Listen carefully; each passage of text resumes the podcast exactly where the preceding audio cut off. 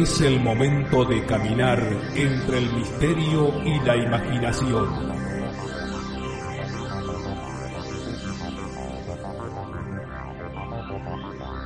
Es el momento de caminar al filo de la realidad. Conduce Gustavo Fernández. Junto a Quique Marzo y Emanuel Yudice.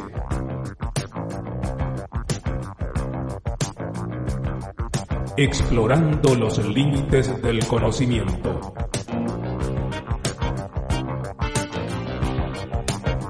Locución José Ruiz Díaz.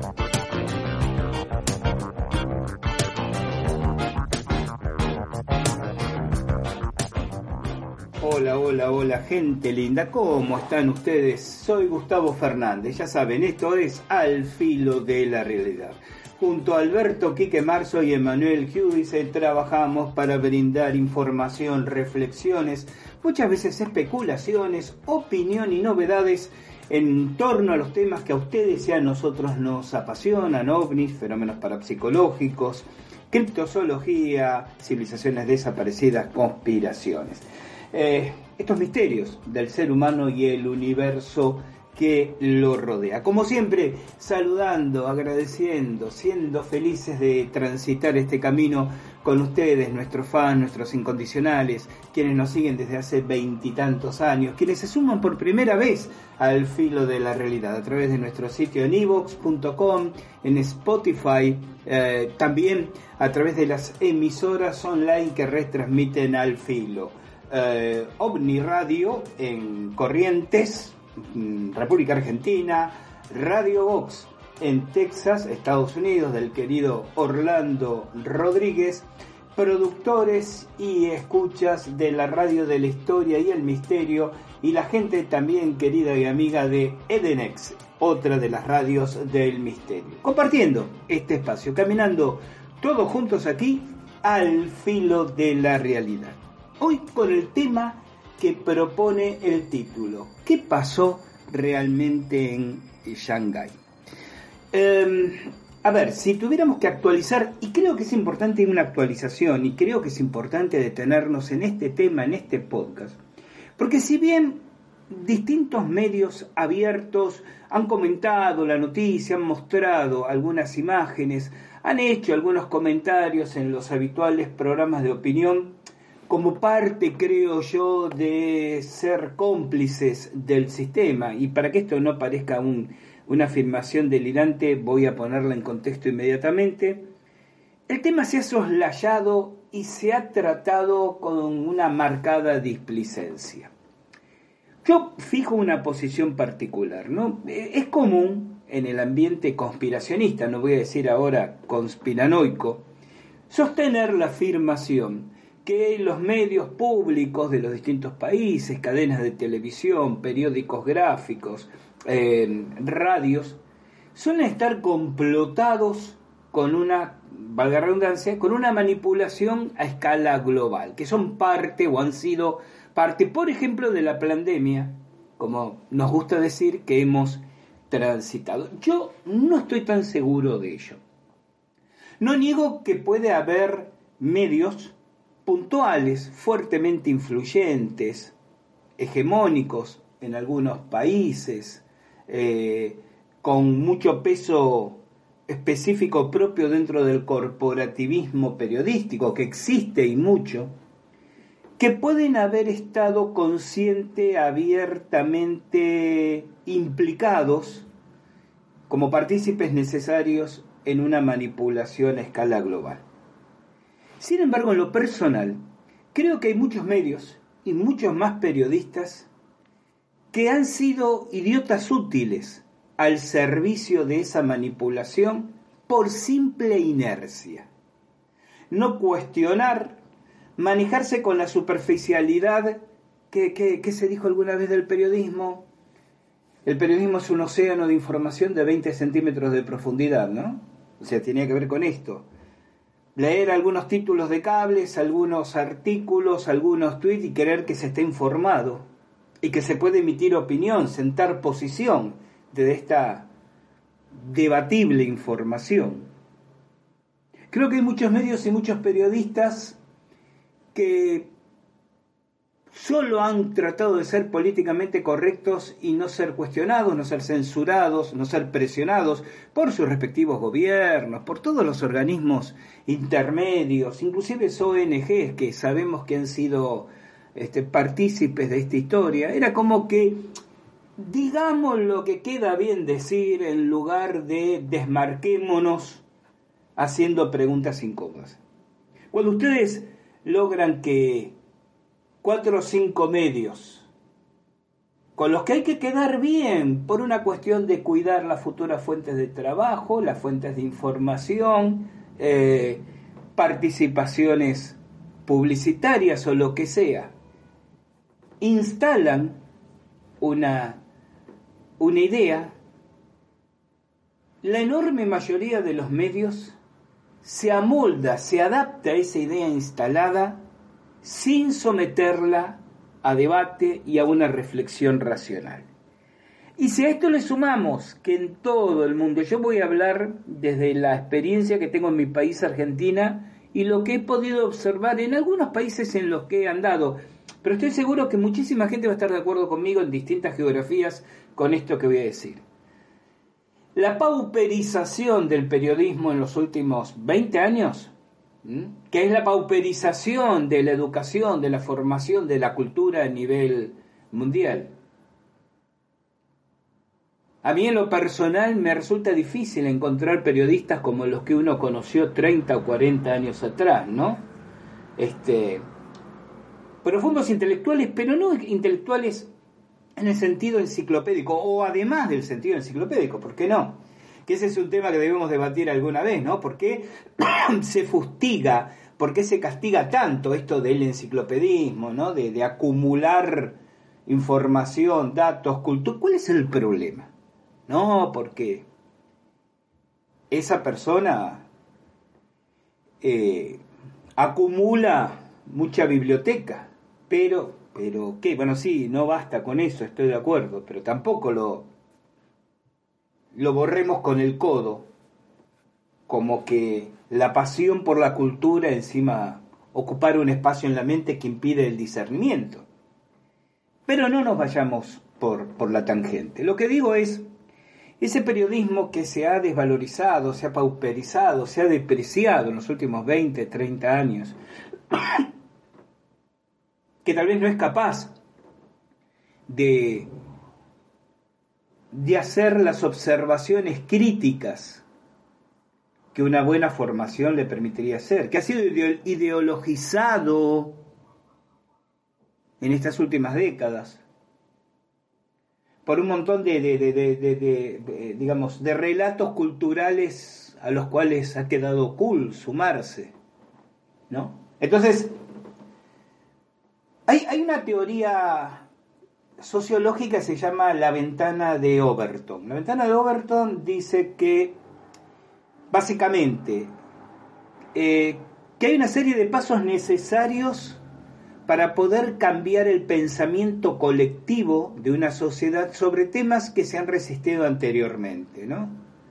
Como por ejemplo, recuerdo un, un extracto del periodista Luis Segura sobre el particular que decía, supongamos el canibalismo. Hoy hablar de canibalismo en esta sociedad civilizada, contemporánea, eh, es una bestialidad, ¿no? Pero eso no significa que la sociedad no pueda ser, no pueda ser manipulada detrás de esa, de esa consigna, que es hacerle cambiar su percepción de algo que hasta en determinado momento se consideraba una bestialidad. Y el ejemplo que pone este periodista, Segura, es extremo, pero precisamente uno no puede dejar de, de pensar a medida que, avanza en el, en el razonamiento, cómo podemos cambiar eh, canibalismo ¿no? por cualquier otro modismo que queremos imponer y inevitablemente termina siendo digerible. Déjenme leerles este trabajo que Luis Segura publica el 14 de febrero de 2018 bajo el título La terrible ventana de Overton, cómo legalizar cualquier cosa. Le agradecemos a Germán que en nuestro canal en Telegram, Poderes en las Sombras, tuvo la amabilidad de compartir esta información. Y dice así, la ventana de Overton es una teoría política que describe con escalofriante exactitud cómo se puede cambiar la percepción de la opinión pública para que las ideas que antes se consideraban descabelladas sean aceptadas a lo largo del tiempo. En principio, ningún tabú escaparía a la eficacia de esta técnica. Por consiguiente, se podría cambiar de modo radical la valoración que la sociedad tiene actualmente de la eutanasia, el incesto, el bestialismo, la pederastía o el canibalismo, por poner solo unos cuantos ejemplos. Para ello no se aplicaría un lavado de cerebro directo, sino una serie de técnicas avanzadas cuyo desarrollo pasaría inadvertido para la sociedad. Para mostrar de qué manera esta teoría explica cómo se pueden lograr los efectos deseados, conviene que nos centremos en un tabú concreto. Examinemos, por ejemplo, el canibalismo. Así pues, ¿cómo sería posible convertir en aceptable la ingesta de personas? ¿Cómo se opera ese cambio en las conciencias desde la fase de aversión hasta la de conformidad plena? En cinco etapas sucesivas que a continuación describimos. Primera etapa, de lo impensable a lo, radical. En este primer estadio, la aprobación del canibalismo es todavía algo impensable. La práctica de comer carne de la propia especie se encuentra en el nivel más bajo de aceptación de la ventana de posibilidades de Overton, muy estrecha aún, por no decir cerrada a cal y canto, puesto que la sociedad considera esta una acción repugnante y ajena a la moral pública. Es decir, la ventana está cerrada y de momento no se mueve.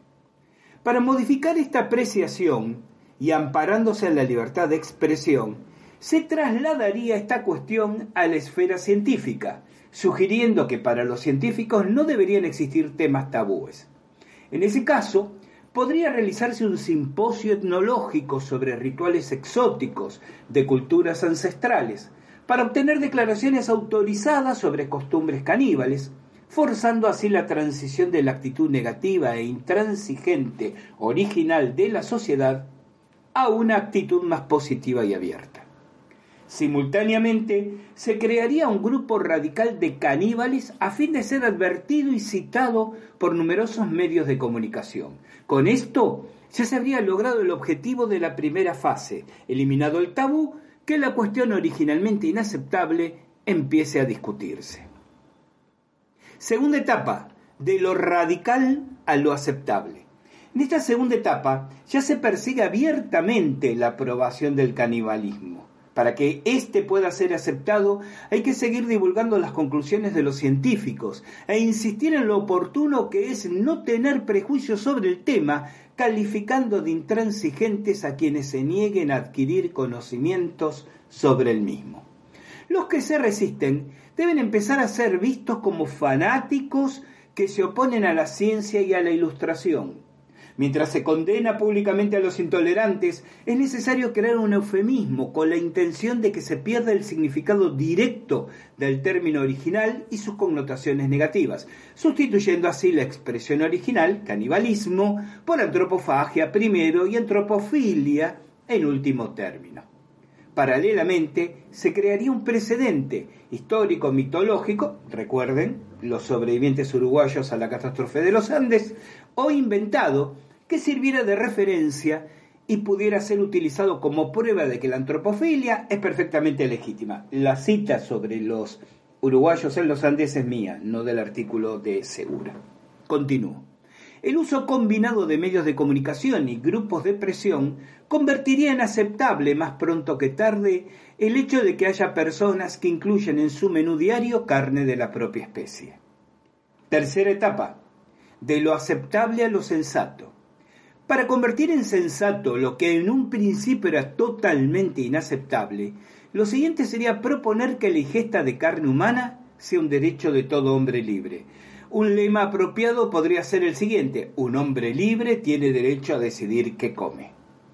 Al mismo tiempo, seguiría siendo absolutamente necesario arrinconar a quienes piensan diferente, es decir, a cuantos todavía impugnan la consolidación de este pretendido derecho.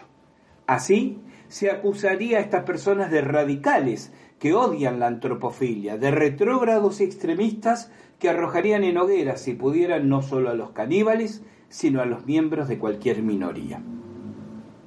A su vez, pretendidos expertos y personajes conocidos del mundo de la comunicación insistirían en que a lo largo de la historia humana nos hemos comido unos a otros, sin que esto produjera extrañeza en aquellas sociedades. Como hemos advertido, el objetivo de esta tercera etapa es que el canibalismo sea considerado una costumbre razonable. Cuarta etapa, de lo sensato a lo popular. A continuación, se debe poner toda la maquinaria del poder al servicio del ideal supremo. En este instante, los medios de comunicación, secundados por gente famosa y autoridades, hablan abiertamente de antropofilia. El canibalismo se convierte entonces en un tema predilecto de la industria del entretenimiento. El fenómeno asoma por primera vez en películas, letras de canciones comerciales, novelas y espectáculos televisivos. De repente, se produce también el ensalzamiento de personajes relevantes que en la historia practicaron la antropofilia, sirviendo de modelo a las multitudes. El fenómeno pronto se vuelve imparable y multitudinario. Además, para reforzar su imagen positiva, los caníbales son presentados ante la opinión pública como víctimas de una sociedad represora que les impide satisfacer sus apetitos y comer lo que su cuerpo les pide. Quinta etapa, de lo popular a lo político. El ideal ya está al alcance de la mano. En esta última etapa, la ventana de posibilidades de Overton, totalmente cerrada al principio, aparece ya a escasos centímetros de abrirse de par en par. El arreón definitivo consiste en preparar la legislación para legalizar el fenómeno. Los partidarios de la legalización del canibalismo, incorporados en grupos de presión, se consolidan en el poder y crean encuestas con el fin de mostrar un alto porcentaje de partidarios de la legalización del fenómeno. Y de forma automática, como la fruta madura que cae por sí sola del árbol, se acaban estableciendo en la conciencia colectiva nuevos e incontestables dogmas. Se prohíbe la prohibición de comer personas, Comer personas es un derecho. Quienes se oponen a la antropofilia incurren en un delito de antropofobia. Como vemos, el movimiento de las ventanas es una estrategia perfectamente definida. Hemos contemplado el arco completo, pasando del rechazo absoluto al canibalismo como uso totalmente ajeno a la moral pública, a su legalización y aprobación popular y política. Decíamos al principio que la ventana de Overton es una teoría política que describe con escalofriante exactitud cómo se puede cambiar la percepción de la opinión pública para que las ideas que antes se consideraban descabelladas sean aceptadas a lo largo del tiempo. Y hemos descrito cómo es posible, de hecho, el movimiento de las ventanas, que como resulta evidente es extrapolable a cualquier fenómeno, no solo se ha ensayado con éxito en el pasado, sino que se sigue aplicando con éxito en el presente. Podata. Piénsese al menos que entre las gravísimas consecuencias que arrastra consigo esta diabólica estrategia de manipulación avanzada de masas está la de provocar una fractura social prácticamente irrecuperable siendo su corolario más dañino, sin embargo, la degradación de la sociedad mediante el encumbramiento de aberraciones de todo tipo que acaban, como hemos visto, por ser asumidas y aún tenerse por naturales. Fin del artículo. Principio de la reflexión para ustedes. Reemplacen canibalismo por lo que deseen en el ejemplo. Eh, lenguaje inclusivo, eh, subordinación de la pretendida seguridad sanitaria a la entrega de las libertades individuales. Reemplácenlo por lo que ustedes deseen. Ideologías que se presentan como humanitarias y salvatíferas y en realidad son más explotadoras del ser humano que las preexistentes, reemplacen ustedes por lo que quieran. Y, y pensemos cuánta gente simplemente recibirá lo que caiga por la ventana abierta de Overton. Pausa. Cuando regresemos, continuamos con qué pasó realmente en Shanghái.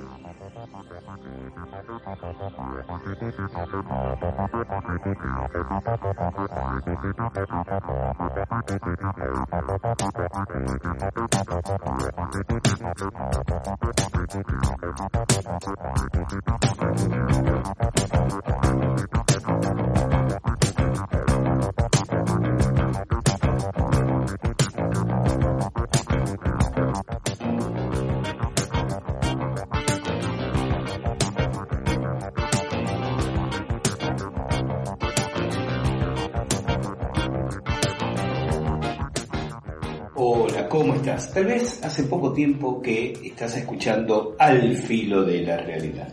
Si es así, te comento que somos un grupo muy pequeño de personas que hacemos esta y otras actividades vinculadas con la difusión de los temas que a vos y a nosotros nos interesan, ovnis, civilizaciones desaparecidas, criptozoología, conspiraciones, fenómenos parapsicológicos.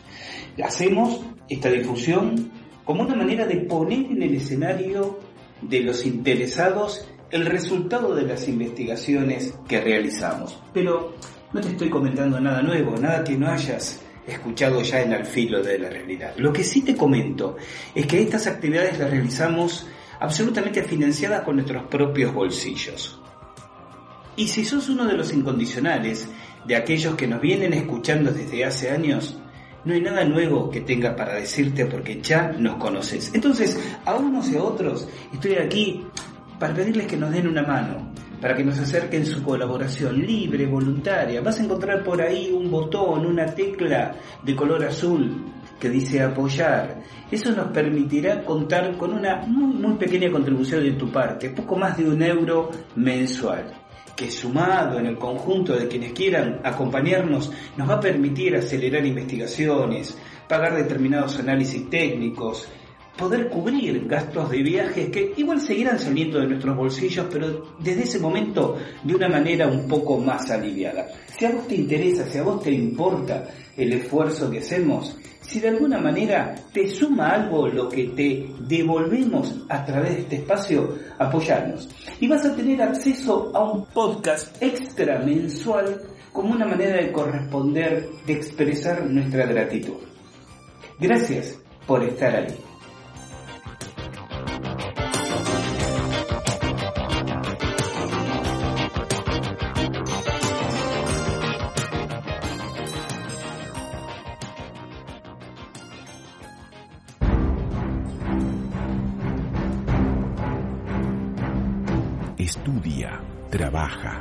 Sé un buen marido o una buena esposa.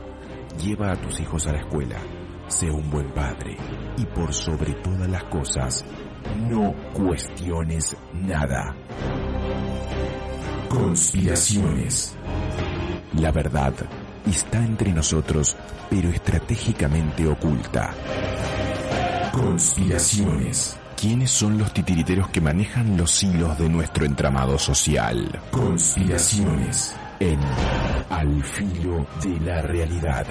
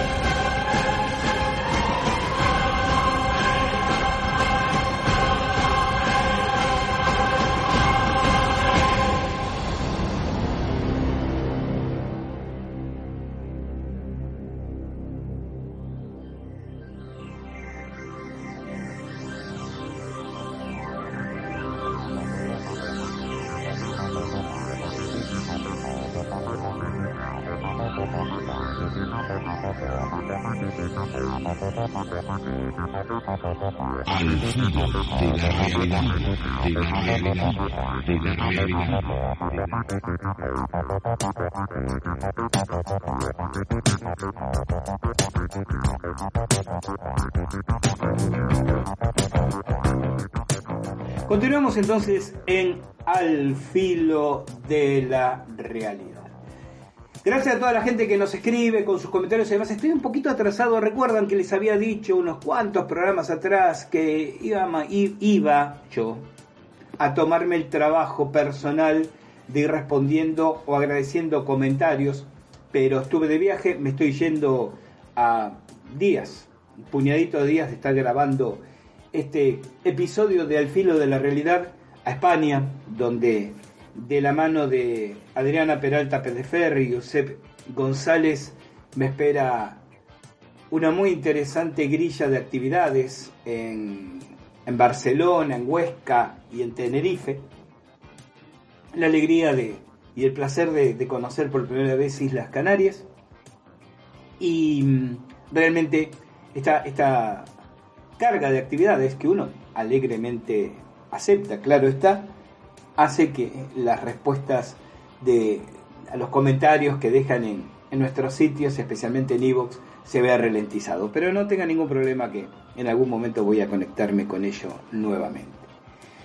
Bien, y estábamos hablando de lo que pasaba en Shanghái. Ustedes saben, el 2 de abril China decretó cerrar a cal y canto eh, esta ciudad de 27 millones de habitantes. Esto se, en las semanas siguientes se aplicó en ciudades menores, en otros puntos de este dilatado, dilatado país, pero también no de una manera significativa, significativa, al punto que pasó de 27 a 36 millones de personas confinadas, un incremento muy pequeño para la población que tiene China realmente. Es decir, el experimento fue en Shanghái.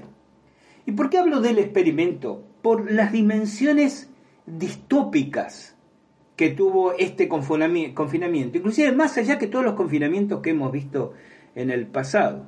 Yo seguí mucho durante eh, ese mes y medio, casi dos meses que duró el mismo, eh, algunos eh, extranjeros radicados en Shanghái, una colombiana, una periodista, Shirley Benítez, y dos escritores argentinos, una pareja, Lucila Carzoglio y Salvador Marinaro, ¿no?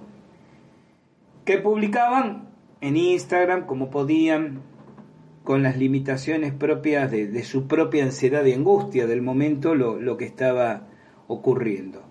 Y realmente era casi apocalíptico. Digo, este es el punto donde no me cabe que la prensa internacional no haya observado y medido la dimensión hiperexagerada de ese confinamiento. 27 millones de personas confinadas solo en Shanghái.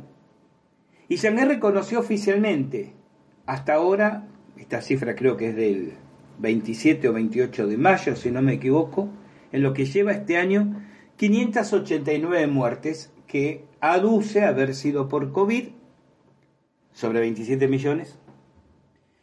Muertes cuya edad promedio de las víctimas era de 78,9 años, casi 79 años.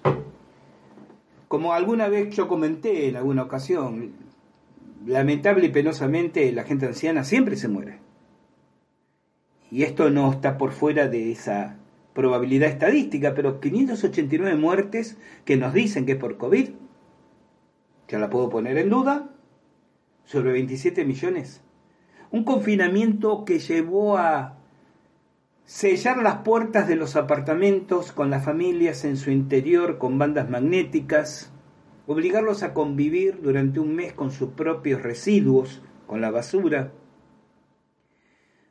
organizar una pésima distribución de la comida. Si bien hubo algunos alguna campaña promocional del gobierno chino que mostraban cómo con drones se entregaban bolsas de comida en algunos edificios, el hecho es que la mayor parte de la gente recibió poca comida Mala comida, comenta esta pareja, por ejemplo, que recibieron para una semana una bolsa con dos kilos de coles chinas, tres ajíes chinos y un preparado que no tenían la menor idea ni sabían cómo se preparaban, pese a que se supone que sabían que en ese apartamento residían extranjeros y que gracias a que ellos habían acumulado unas latas de atún, pudieron comer hasta que una semana después llegó otra entrega. Eh,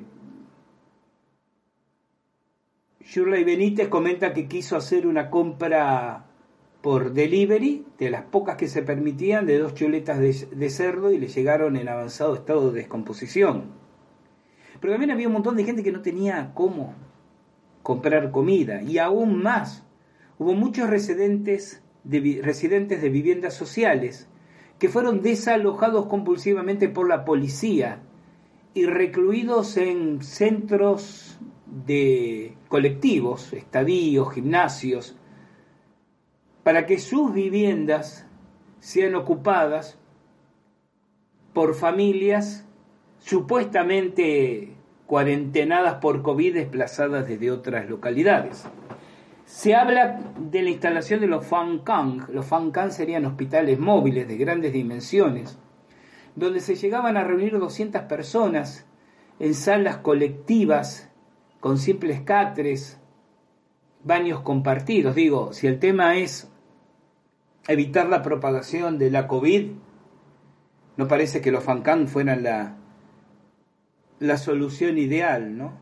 Su Chiang, la ministro de Salud china, dijo que era lo que el país necesitaba hacer para evitar una tragedia humanitaria el tema es que llama poderosamente la atención la dimensión desaforada de este nuevo confinamiento, sobre todo comparándolo con el del año 2020. Y con un resultado, que iba a ser por cinco días inicialmente y se extendió por un mes y medio, eh, cerrando con rejas y candados las entradas a los edificios ¿Qué hubiera ocurrido de, haber, de haberse producido incendios? Prohibiendo a la población salir al balcón y abrir ventanas. Han circulado algunos videos de la gente con, con sus con velas y con sus encendedores encendidos frente a las ventanas de los edificios, porque además se producían durante algunas horas la interrupción de los servicios eléctricos que no, no se entiende ni nunca se explicó qué tiene que ver en un operativo a esta escala para combatirse supuestamente la COVID. Y si ustedes buscan esos videos van a ver que toda esa gente enciende sus encendedores y algunas velas con las ventanas cerradas. Ahora, esto se debe a un grado de paranoia extremo del gobierno chino.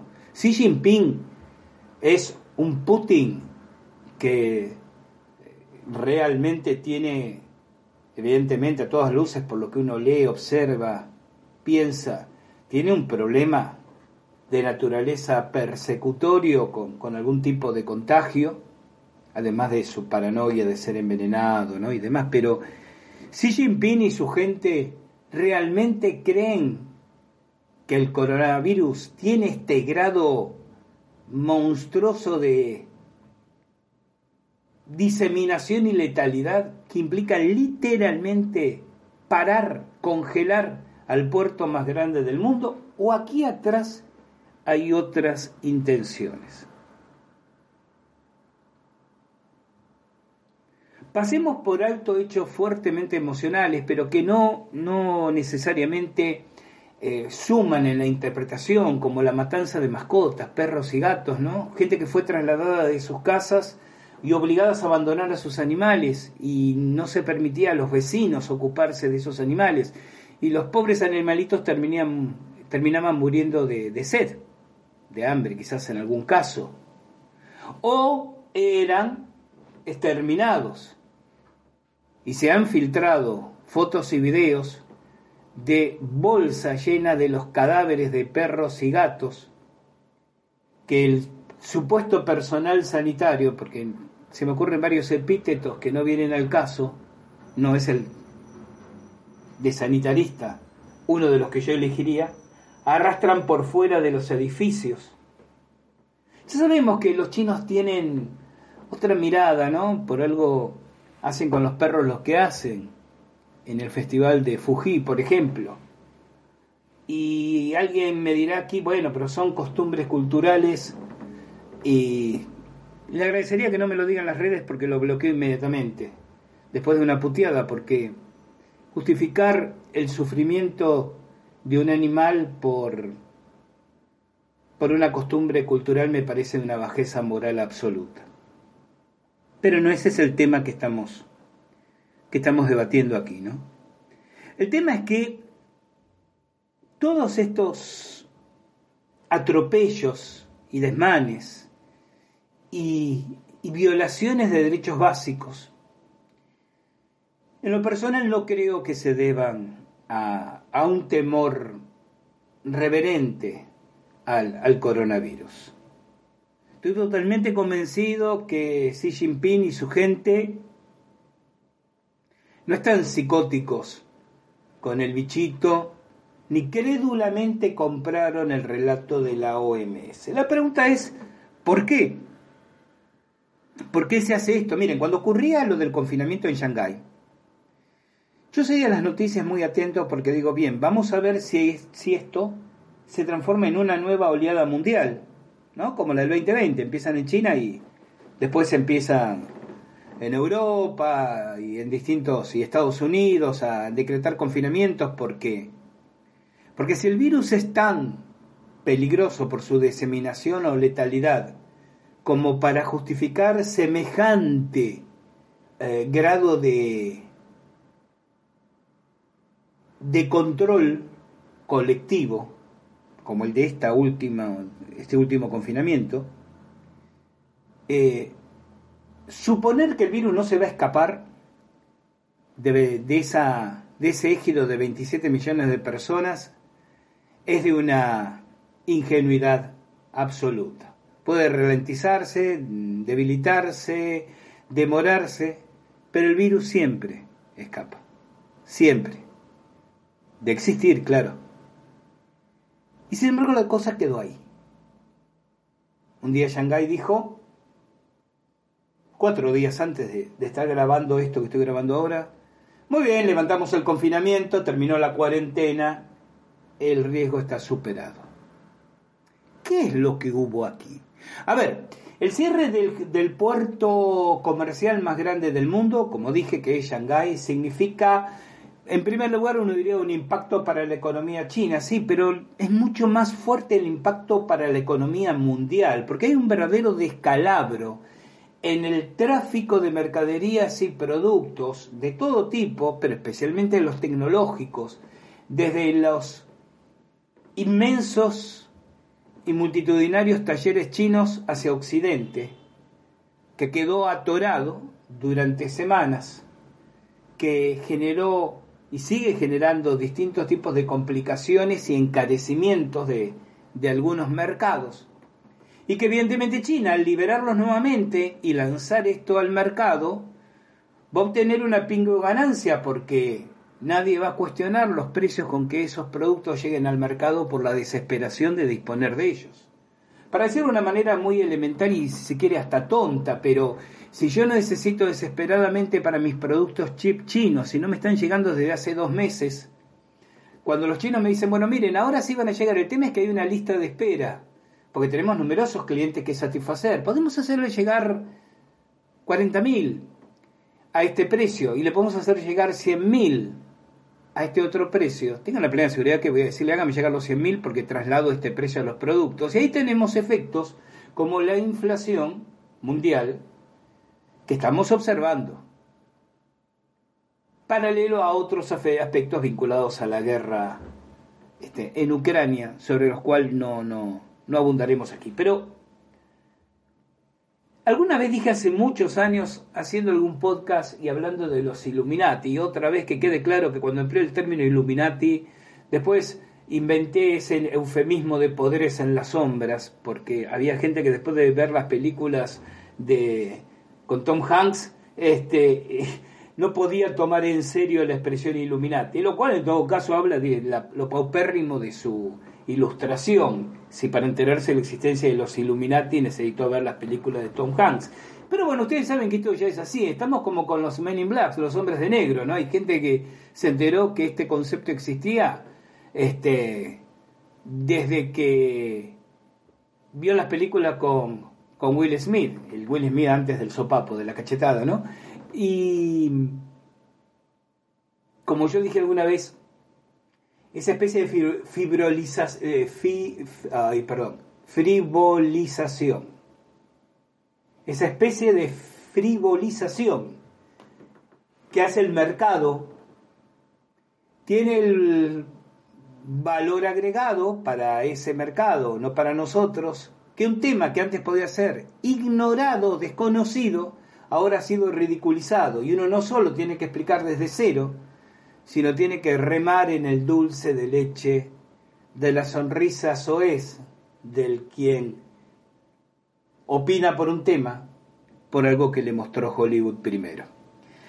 Por eso, bueno, en algún momento, como dije, la expresión Illuminati la cambié por la de poderes en las sombras, pero estamos hablando de lo mismo, ¿verdad? Creo que nos entendemos. Entonces, alguna vez dije que los Illuminati no dan puntadas sin hilo, que se trata de hacer un negocio y al mismo tiempo del control y de crear una necesidad. Y decía esto y luego avanzaba y me sumergía más en explorar cuáles son las herramientas metafísicas de los Illuminati y a qué verdaderos poderes responden los Illuminati. Desde esa mirada, un Xi Jinping no es más que un gerente, que un CEO, que alguien que ocupa un lugar durante unos cuantos años, mucho más poderoso que el CEO de cualquier nación occidental, que lo ocupa el poder cuatro años, seis, ocho como mucho, pero luego es removido y reemplazado. Pero todos CEOs al fin.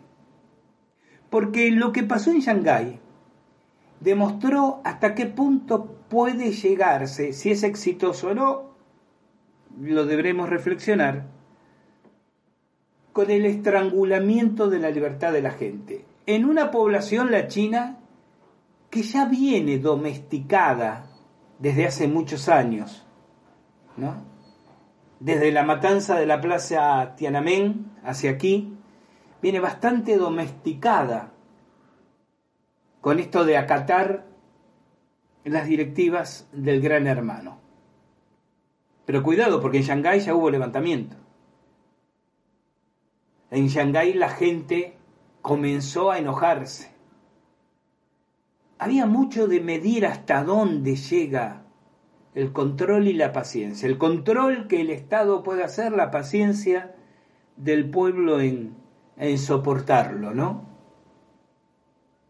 Si lo del 2020 fue un gran experimento psicosociológico a escala mundial, con un virus real de alta diseminación y bajísima letalidad, marketineado como un peligro para la humanidad, creo que lo que se hizo en Shanghái, hasta hace apenas unos días, fue un test de control.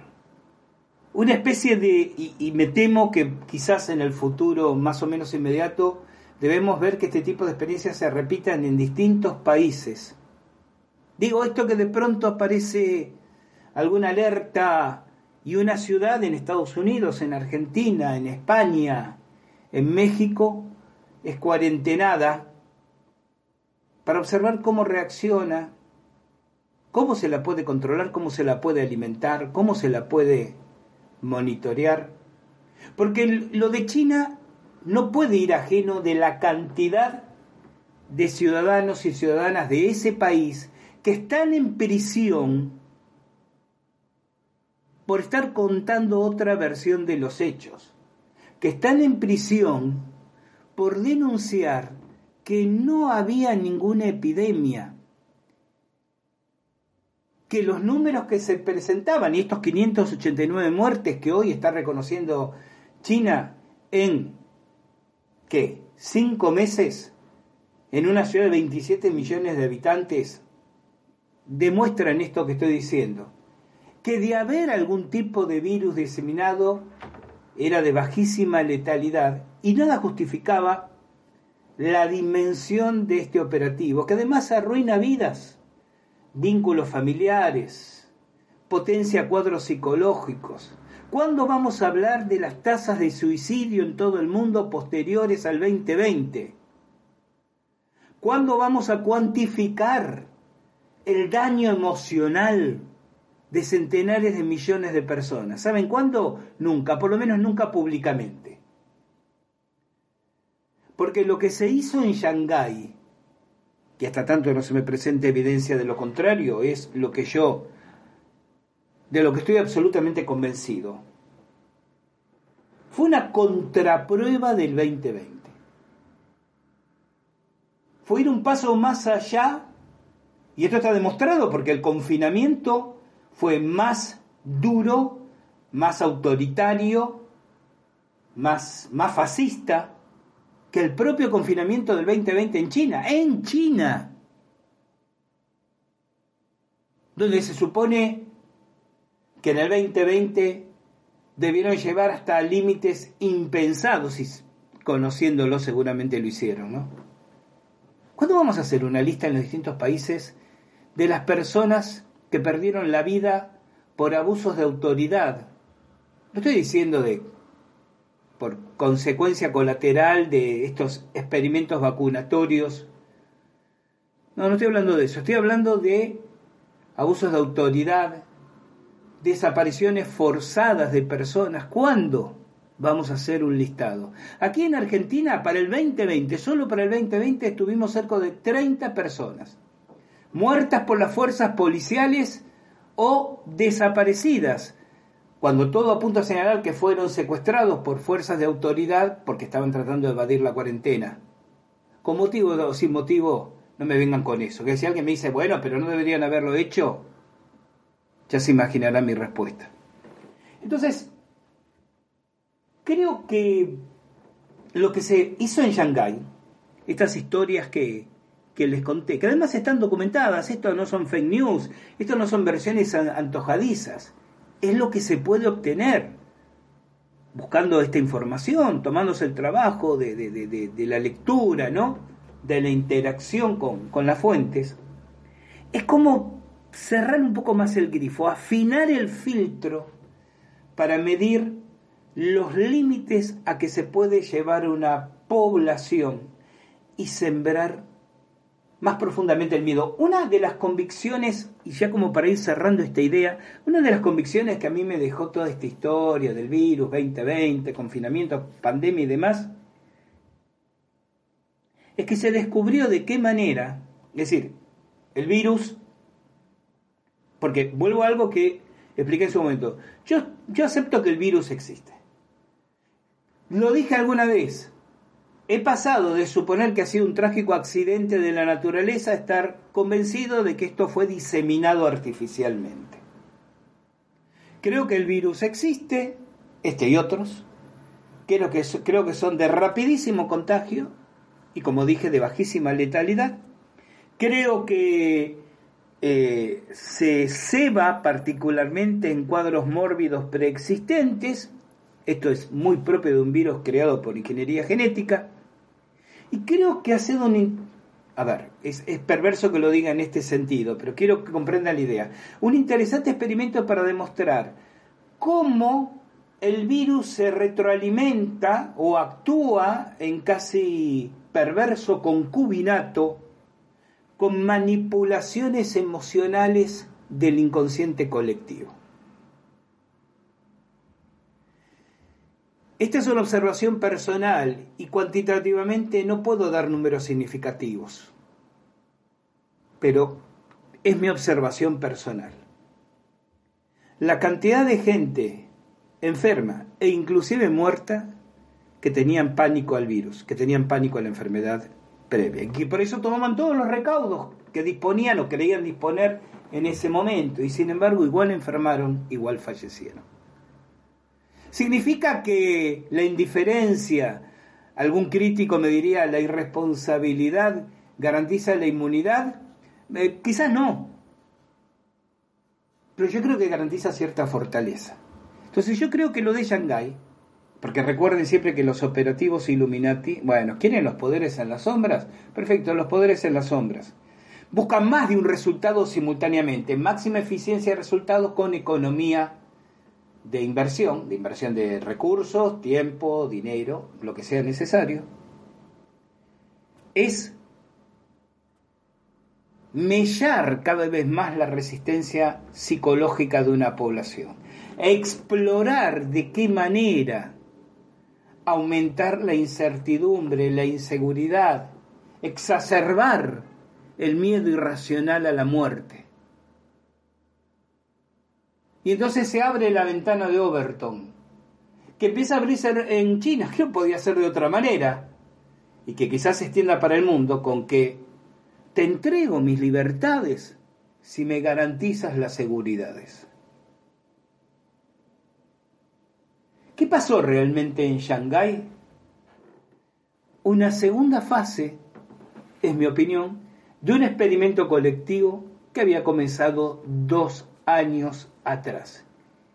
Y que estemos atentos, me temo, repetirán posiblemente en un año, un año y medio en algún otro lugar del planeta quizás de manera más frecuente, quizás ya no sea en una ciudad, sea en dos o tres simultáneamente en distintos países. Porque, y déjenme compartirles esta reflexión final, hay, una, hay un clima que se vive en la calle.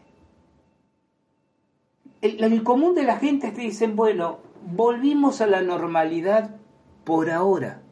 Es casi un, un, giro con los localismos de cada caso, claro está, pero instalado, ¿no? Estamos ahora, sí, por suerte, como antes de la pandemia, vamos a ver hasta cuándo. Vamos a ver hasta cuándo. Creo que de alguna manera existe esta especie de temor inconsciente, residual, en el ideario colectivo, de que en cualquier momento pueden confinarnos de vuelta, encerrarnos de vuelta, aparecer algún nuevo tipo de virus, peligro. Decíamos hace unos meses, ¿recuerdan ustedes?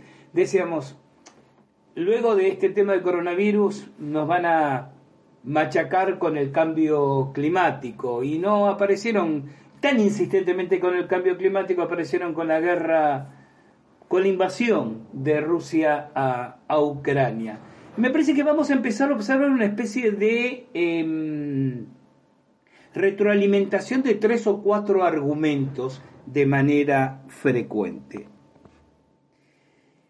No sé si no van a volver a insistir con el cambio climático o inventarse, extrayendo algún conejo de la galera, un nuevo susto colectivo. Pero sí sospecho fuertemente que descubrieron en este tema del miedo, este tema del miedo a la muerte que, pone sobre el tapete la historia de la pandemia, la hemos tratado en otros podcasts dedicados a este tema y no voy a ser redundante, ¿no? Pero creo que observaron o constataron o reafirmaron la convicción de un talón de Aquiles de muchísima gente. Tan cómodos vivimos comparados con 100, 200, 300 años atrás, tanto nos hemos acostumbrado a la extensión de las expectativas de vida, tantos analgésicos tenemos para los dolores físicos, tan cómodos estamos en invierno y en verano, con nuestra calefacción, con nuestro aire acondicionado, que paralelamente, proporcionalmente, ha aumentado el temor exacerbado al sufrimiento, a la incomodidad y a la muerte. ¿Recuerdan que este tema lo toqué en una oportuna extensión? Cuando les contaba 300 años atrás, la gente enfrentaba la muerte de otra manera y hasta era un honor morir. Y no, no empecemos ahora a debatir si era un argumento válido o una estupidez, porque hay que contextualizar. Cuando alguien me dice, hace 200 años por el honor mancillado, la gente era capaz de, hacerse matar, qué tontos. Eso es lo único que dice que para nosotros, hoy, para estas generaciones, el honor no es un, un valor significativo. Hoy la gente se hace matar o mata por otros motivos, ¿verdad? Pero también hay que tener un momento de respeto. Y antes de descalificar a otro momento pasado histórico diciendo, miren qué tontería creer eso, ponerse en el contexto de época, en el clima de época, porque ese era el parámetro que justificaba la vida o que justificaba la muerte. Entonces, como les decía, ahí tenemos que hace 200, 300 o más años, la muerte era mucho más inmediata, mucho más cotidiana, la gente se moría mucho más, más joven, tenías niños y era muy posible que no todos ellos llegaran a la adultez. Se convivía con la muerte y se aceptaba la muerte de otra manera. Hoy, como afortunadamente estamos alejando o hemos alejado un poco los límites demarcatorios de la muerte,